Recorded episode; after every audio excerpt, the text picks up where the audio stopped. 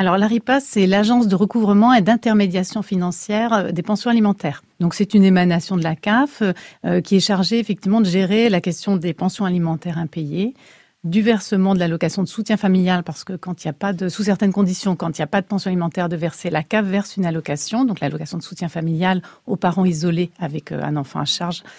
Et euh, elle se charge aussi de ce qu'on appelle l'intermédiation financière des pensions alimentaires, c'est-à-dire que la CAF devient l'intermédiaire entre les parents pour le règlement de la pension alimentaire. Donc elle se charge de prélever la pension alimentaire euh, auprès du parent qui est, qui est redevable de cette pension et la verse à l'autre parent. D'où l'intérêt de bien préparer la médiation familiale, n'est-ce pas Elodie Godard?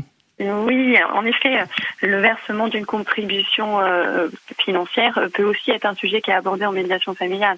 Euh, la médiation familiale peut aider justement à, échanger sur les différends qu'il peut y avoir entre les deux parents par rapport au montant ou, aux, différents de, versements. Et ça permet donc d'échanger. Et puis quel symbole ça a, le versement Ça permet en effet euh, de contribuer aux frais alimentaires de l'enfant, mais aussi bah, à quel, quel sens, en tout cas, quels sont les besoins de l'enfant en termes de, de scolarité, de d'activités extrascolaires, vraiment que les parents puissent s'entendre ensemble sur euh, euh, ce que représente le montant de cette somme, qui est vraiment euh, un, une coparentalité au sujet du versement de, de, la pension, et que du coup il y ait vraiment une communication à ce sujet-là. Nous en médiation, on vient donner du sens en fait au montant de la somme qui est versée par rapport à l'enfant.